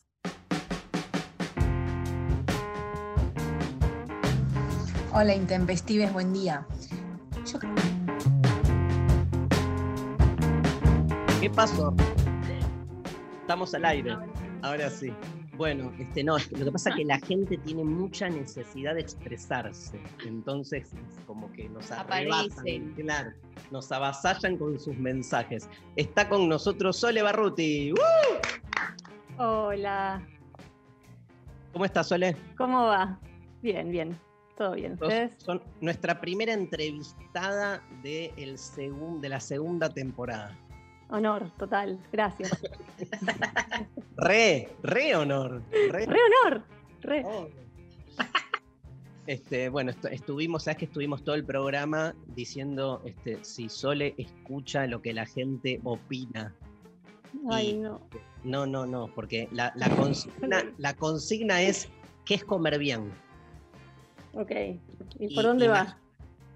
Todo lo que lleva crema. Mucha. Light. Escúchame, empecemos por ahí. Lo light Dale. es una gran mentira, ¿no? Lo light es una gran mentira, sí. Todo lo, que, todo lo que te tiene que contar un poco lo que es, es una gran mentira. Como lo que te tiene que explicar qué es y subrayarlo con cosas y decirte es por acá, es un problema. Pero está tan instalada la, la cultura de la bebida, o sea, eh, eh, eh, la bebida light, este, pero también toda la sal light, o sea, todo Bueno, tiene porque en algún momento como esta cosa de que comer se volvió un problema. Antes había una, una nutricionista mía que mandaba unos, eh, unos anuncios viejos de, de, no sé, de alguna empresa láctea, que decía, comete este yogur que es lo mismo que no comer. ¿no? Unos yogures de los 90. Lo más parecido a no comer es este yogur. La verdad que posta, lo light va por ahí, como bueno, es lo más parecido a no comer, lo más parecido a, a- como a llenarte de algo que más o menos te guste, igual, o que te forzás a que te guste. La gente toma edulcorante, que es como mm, nada, es horrendo, es como una cosa metálica, espantosa, y lo comen porque es parecido a el azúcar, pero medio como no hacerlo. Entonces eso comer desde el no, digamos, desde eso, desde no comer, desde comer lo menos posible, desde comer lo, lo- no sé, la opción más como que me engañe mejor el cerebro. Hay, hay, hay comida que está, obviamente, sabemos la respuesta, pero queremos que, que la desarrolles, digamos, hay comida que está legalmente permitida, pero que es veneno para nuestro cuerpo, ¿no? Bueno, hay muchas cosas que en realidad, o sea, está legalmente permitido que te mientan. Eso es como alucinante. Yo creo que no hay mayor lugar en donde se exprese la publicidad como en la alimentación. En la comida te van diciendo, se te ponen ahora un, un sachet de una cosa, como una pasta ahí, que te dicen tipo, come una fruta en vez de comer esto, o, esto es igual a una fruta. Todo ese tipo de cosas son unas como trampas establecidas en donde vos qué haces, vas y de repente le haces eso a un bebé todos los días, porque pensás que es lo mismo que darle una fruta. Entonces lo todos los días. Y eso le va generando un daño, va ahora dando su salud y va generándole un daño sobre todo como a su percepción alrededor de los alimentos, a lo que es comer y demás. Eso sería ejercer un daño sobre una persona o sobre un montón de personas. No es que vos te comes eso y eso te va a matar, pero eso te va a generar como una, como una confusión, te va a estar metiendo en una matriz de la que luego es muy difícil salir y que te va haciendo cada vez más difícil estar bien como y, y tener una buena relación con la comida también, porque esas son las dos cosas, no es solamente comer bien para tener salud, es también para tener una relación con la comida que donde vos sabés qué comes y cómo eso te está afectando, cómo eso, no sé, te gusta, la relación Ujú. con el placer y los alimentos, todo eso está intermediado por esta publicidad, entonces es como un sistema donde habilita una alimentación bastante tóxica, en todo sentido. Sole publicó, bueno, dos libros. El primero, Malcomidos, fue un éxito. El segundo también, Mala Leche. Este, pero estaba pensando, Malcomidos, si no tengo mal el dato, lo, editaste, lo publicaste en el 2013. Me imagino que hay años de investigación atrás. Pasaron casi 10 años. ¿El, el- el- el- el diagnóstico es el mismo o todo empeoró? Todo empeoró bastante porque básicamente lo que no cambia empeora.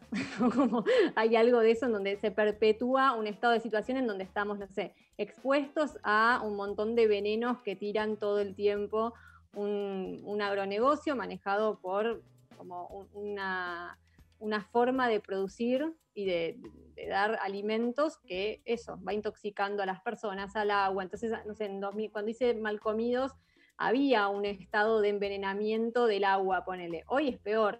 Eh, ya había habido peces muertos en- flotando en el Paraná. Bueno, hoy comes peces del Paraná y comes eh, un alimento que está como totalmente lleno de glifosato.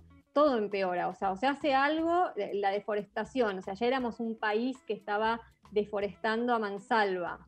Ahora nos volvimos uno de los 10 países que más deforesta del mundo. Todo eso es tremendo. Lo que sí al mismo tiempo pasó, que, está bueno, es que hay una contestación, hay una respuesta, hay una organización política cada vez más grande para contrarrestar todo eso. Al principio era como de víctimas de los pueblos fumigados o de médicos que atendían eso, de científicos, y ahora es cada vez más de eh, organizaciones eh, políticas y sociales de productores, productores que se juntan y dicen, eh, como las de la Unión de Trabajadores de la Tierra, como bueno, no queremos seguir siendo parte de la, de la marginalidad intoxicada que necesita este sistema y entonces proponemos otra cosa, pedimos una ley de tierra, pedimos una, eh, un, un, eh, un cambio, una, una migración del agronegocio a la agroecología, todo eso sí, la verdad que como que puedo decir, es todo horrendo, pero hay algo, algunas cosas que, que aparecieron que son buenas. La- Sí, Lula, perdón. No, ahí con, hola Sole, con, con justamente lo que pasó con la UTT, que se amplificó muchísimo el consumo durante la cuarentena, que generó grandes redes de, grandes redes de comprar o, digamos, no tanto comida procesada, sino por lo menos a cocineras, quienes no podemos cocinar todo el tiempo para poder laburar. y hay cada vez más locales que venden del UTT. ¿Crees en esas pequeñas posiciones de consumir distinto, aun cuando el cambio tanto personal como global no pueda ser completo, entero, pero que por lo menos esas porciones de mayor compromiso en lo alimentario pueden ir generando cambios? Lo creo, creo que hay ahí una, como un, un movimiento muy evidente en la sociedad. Creo que la sociedad está preocupada porque, digo, por- porque comes, te, te hace mal lo que comes, básicamente, porque es caro, porque es horrible, porque es feo. Entonces, hay un cambio y una búsqueda en la sociedad. Luego que eso pueda eh, ser un cambio efectivo en las dinámicas productivas o en lo que come la gran mayoría, no. O sea, para, que eso suceda, tienen que haber, tiene que haber peli- películas, tiene que haber políticas públicas eh, orientadas a una transformación buscada. Tiene que haber un objetivo. Bueno, cambiemos esto porque esto no está bueno. Eh, de, de Argentina lo que hay es una especie de lucha tremenda entre las personas que están siendo expuestas a este modelo y este modelo que solamente avanza como cualquier empresa del capitalismo, no busca como ser autolimitada, ¿no? Como todo busca crecer y, la- y el territorio es, por, por más de que sea grande y por más de que Argentina sea grande, eh, eh, es finito. Entonces avanza sobre algo, avanza sobre alguien, avanza sobre un bosque. Bueno, todo eso necesita tener una, una no lo vas a cambiar desde, desde la compra en la UTT, el bolsón de acelga, que está buenísimo, ¿eh? y que yo requete contra, digo, respaldo, apoyo, trato de comunicar, pero hace falta también otra actividad, como cuando decimos que comer es un acto político, realmente tiene que ver con eh, involucrarse por fuera de este rol pasivo que, es tremendo, en el que terminamos como, como en esta sociedad, que es el de consumidores. Pensarnos más allá de, ser consumidores, que con la comida nos cuesta un montón, es tal vez de donde, donde nos más nos cuesta. Como todo el tiempo se piensa que desde el país- en Estados Unidos se puso muy de moda esa cosa que es muy yankee también, ¿no? Que es un tenedor es un voto, en algún momento decían eso, ¿no? Como, bueno, votá con tu tenedor, ¿no? Mentira, no, eso no pasa. Que hay, ahí hay una relación que es la misma relación que hay entre el capitalismo, el Estado y la pobreza. ¿Viste? Cuando uno dice, bueno, ¿qué hace el Estado por la pobreza? Bueno, hasta que el Estado no se cinda de lo que es un capitalismo exacerbado, la pobreza no solo no la va a resolver, sino que es una de las causas de la pobreza. Acá pasa algo parecido, digo, pensar que el Estado va a poder con políticas públicas generar una revolución en el mundo alimentario es no entender que de algún modo también gran parte de su acción es quien está generando a partir de lo que es el tema ambiental, este, su conexión con las empresas, este tipo de, de- de vida alimentaria en la que estamos. ¿Pensás eso? Sí, lo que pasa es que es, es muy difícil, porque obvio, es un callejón sin salida, donde el sistema se alimenta de estas mismas empresas que nos, nos generan todos estos problemas. Eh, y, y están totalmente asociados. La asociación entre, entre gobernantes políticos y demás, y, y empresarios rurales, por ejemplo, eh, es demencial. En muchos casos son ellos mismos, en el norte del país, por ejemplo. Los grandes dueños de los campos son muchas veces los gobernadores, quienes desarrollan como em, la- nada, ¿viste? Como, y después terminan em, generando eh, planes sociales y demás para contener lo que no se, lo que no se logra eh, pensar de otro modo a través del diseño de una política más acorde. Entonces, es medio, eh, es medio una trampa, pero también tenemos que poder pensar desde la trampa algunas formas de salida, porque Mm. esto solamente avanza hacia algo que es muy destructivo y que, em, y, y que tuvo el año pasado, y tuvimos la mitad del país incendiado durante todo el año, el año pasado, y este año sigue incendiándose. Y bueno, ahí hace falta que haya algo que, que- que interrumpa, que limite, que ponga un freno. Sole, en, en ese sentido, en, en Rosario ya se veían, de hecho, este señal, digamos, humo como una señal de que están volviendo los incendios. Pero el año pasado hubo una ruptura con la ley de incendios que se aprobó en el Congreso de la Nación, que fue muy criticada, ¿no? Por la derecha, por el establishment, por Clarín. Recuerdo una frase de Alejandro Borenstein que decía, ¿y si el campo se incendia porque vino un trueno, ¿no? Como queriéndole dar una cosa azarosa a los incendios cuando tiene que ver con, como decís vos, como una producción sistemática. ¿Qué tendría que cambiar en el 2021 después de esta ley? No, lo que pasa es que necesitamos, necesitamos leyes diferentes. Una cosa es el manejo del fuego, la verdad que ante la cual se mostraron bastante inútiles. Digo, Cabandier se la pasó gritando que había puesto cuatro aviones, pero el fuego siguió y siguió progresando y la gente se murió en el medio de los incendios tratando de apagar que el fuego no le llegara a sus casas. Digo, la verdad es que fue un desastre en el Bolsón, no, paró, no pararon las personas de pedir que hicieran efectivo justamente ese plan de manejo del fuego. Eh, digo, la verdad es que es eso, se mostraron bastante inútiles, tanto para, para impedirlo como para luego contenerlo. Eh, y lo que hace falta es penalidad eh, sobre lo, lo que sobre los sobre la intencionalidad de los incendios. En los, por ejemplo, los humedales se prende fuego a propósito desde hace un montón de tiempo, porque de esa manera se mejoran las pasturas de las vacas.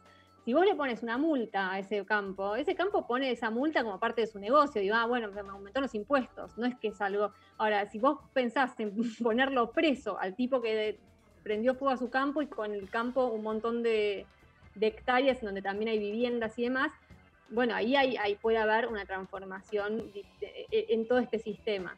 Eh, y esa es la ley que se está peleando y contra esa ley militan, en contra de esa ley hay un lobby gigante que desde, va desde, desde gobernadores hasta funcionarios, hasta empresarios, eh, hay especulación inmobiliaria y hay ganaderos, eh, hay minería como en contra de la ley de humedales.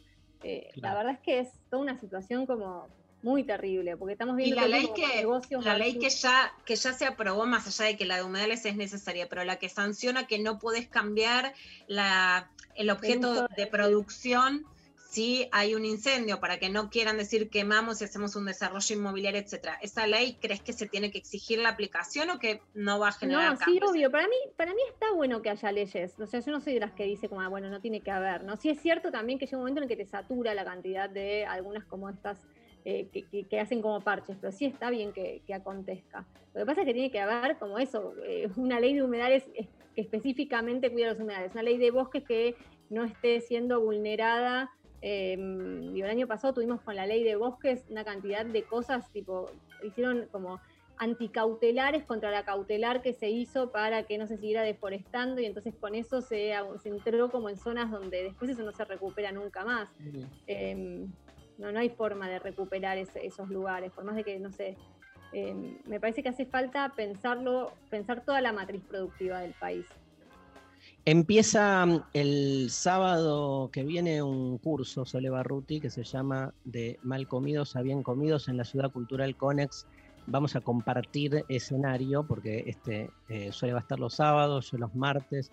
Después con Sole el, el 17 de marzo en La Plata, en el Teatro Bar, vamos a estar juntos haciendo pensar la comida. Este, y estamos sorteando dos eh, pases para el curso de Sole Barruti. Por eso la gente nos manda sus mensajes ante la pregunta, este, ¿qué es para vos comer bien? Y María Stanriver nos va a contar qué dice la gente. Bueno, algunos de los mensajes que nos están llegando. Comer bien, para mí, es tener balance entre lo ideal de una dieta sana, unos cuantos permitidos de eso que es rico pero no sano, y esas panzadas de las que uno puede salir solo con una buscapina. Todo mal, porque aparte mal, todo la mal. farmacéutica. La pastilla en el medio, un desastre. Ah, el No, año no. pasado Sole me dijo una frase que a mí me gustó mucho. Viste que una busca, tal vez es porque qui- quiero seguir comiendo las golosidades, pero vos me dijiste, una cosa es cocinar y otra cosa es procesar. Obvio, ¿no? Ni Por hablar. Ejemplo, panqueques una caseros van. Oh, una cosa es que te comas una torta que hizo una persona y otra cosa es que te compres la Magdalena de Bimbo que, te, que- que- que está hecha para con cosas que no sabes de dónde salen. Te, te, te- te puedes estar un- una hora leyendo la lista de ingredientes y tratando de decodificarla. Es re distinto. Hay un mensaje para Sole audio, ¿no? Pablo, a ver, pásamelo. No, eh, lo tengo escrito, ¿eh? Ah, por escrito.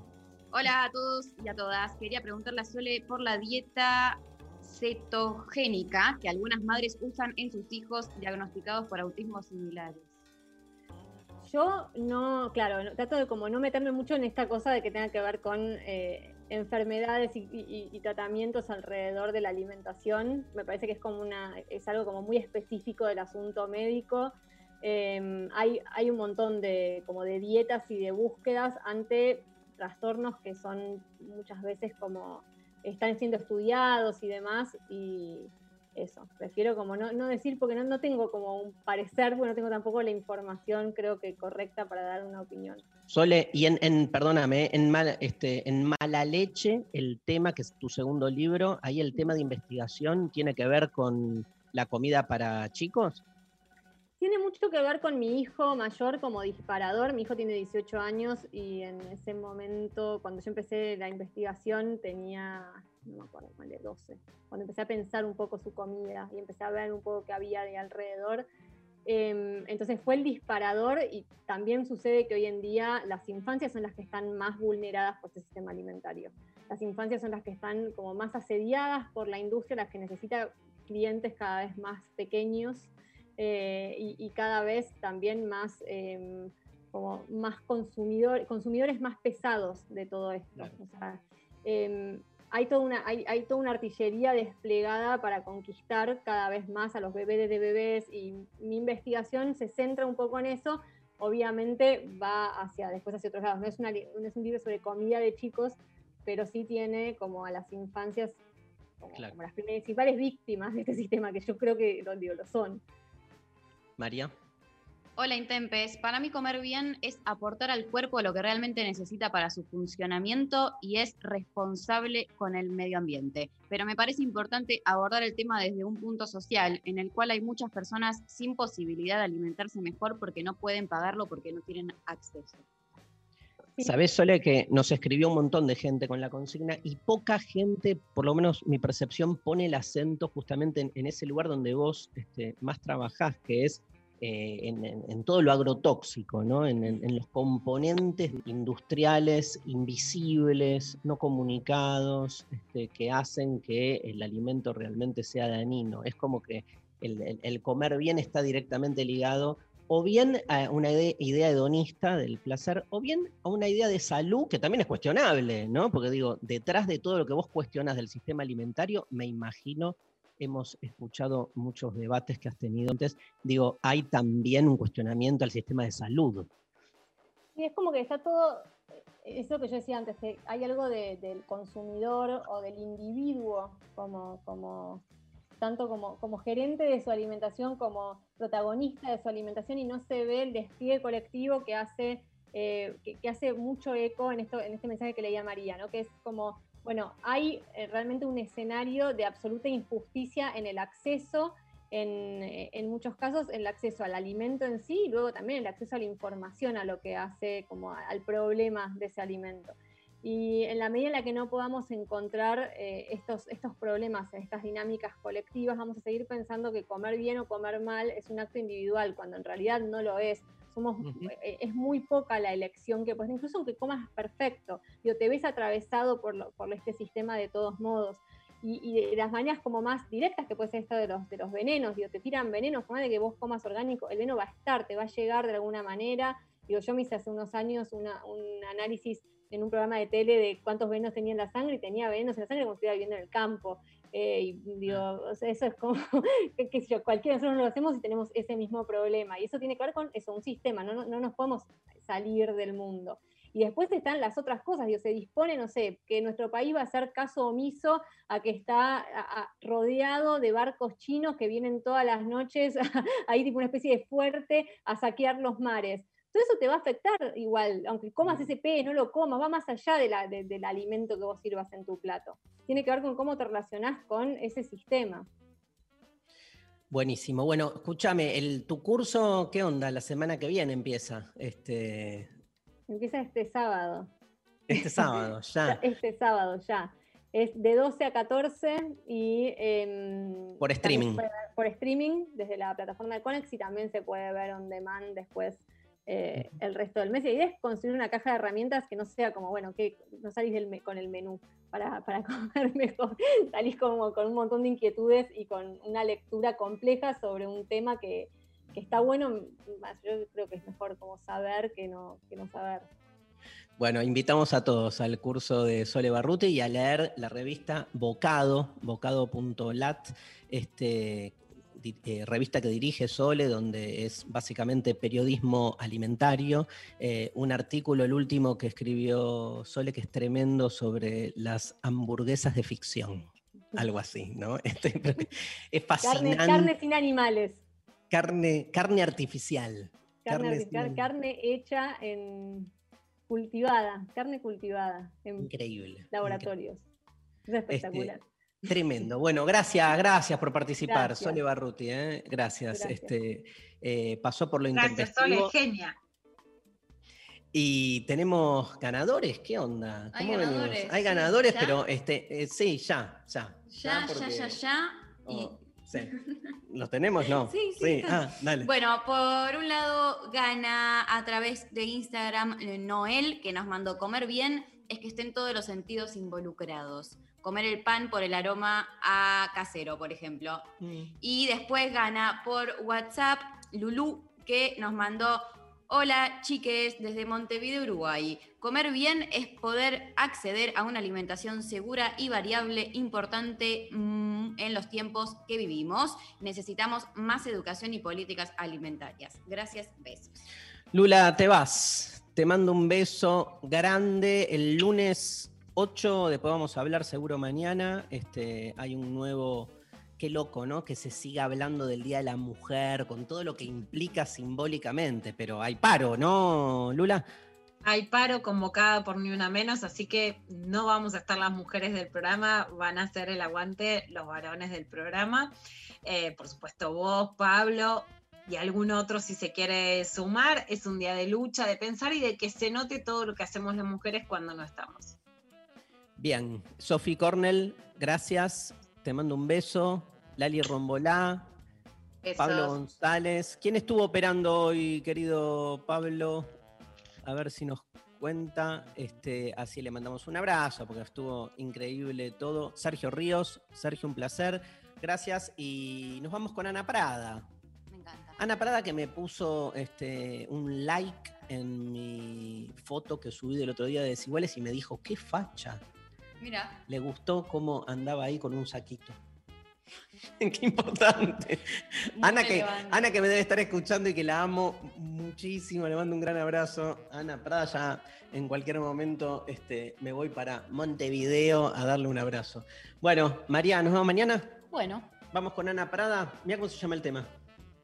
el clítoris letal. El clítoris letal, letra de Tabaré Rivero, Ana Prada, para cerrar lo intempestivo de hoy. Gracias a todos. Hasta mañana.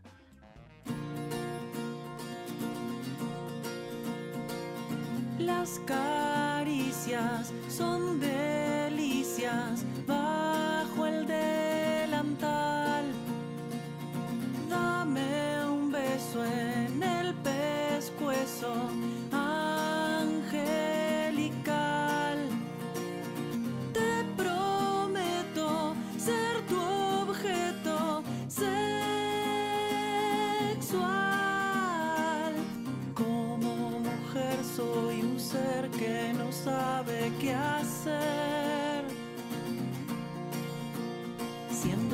love it.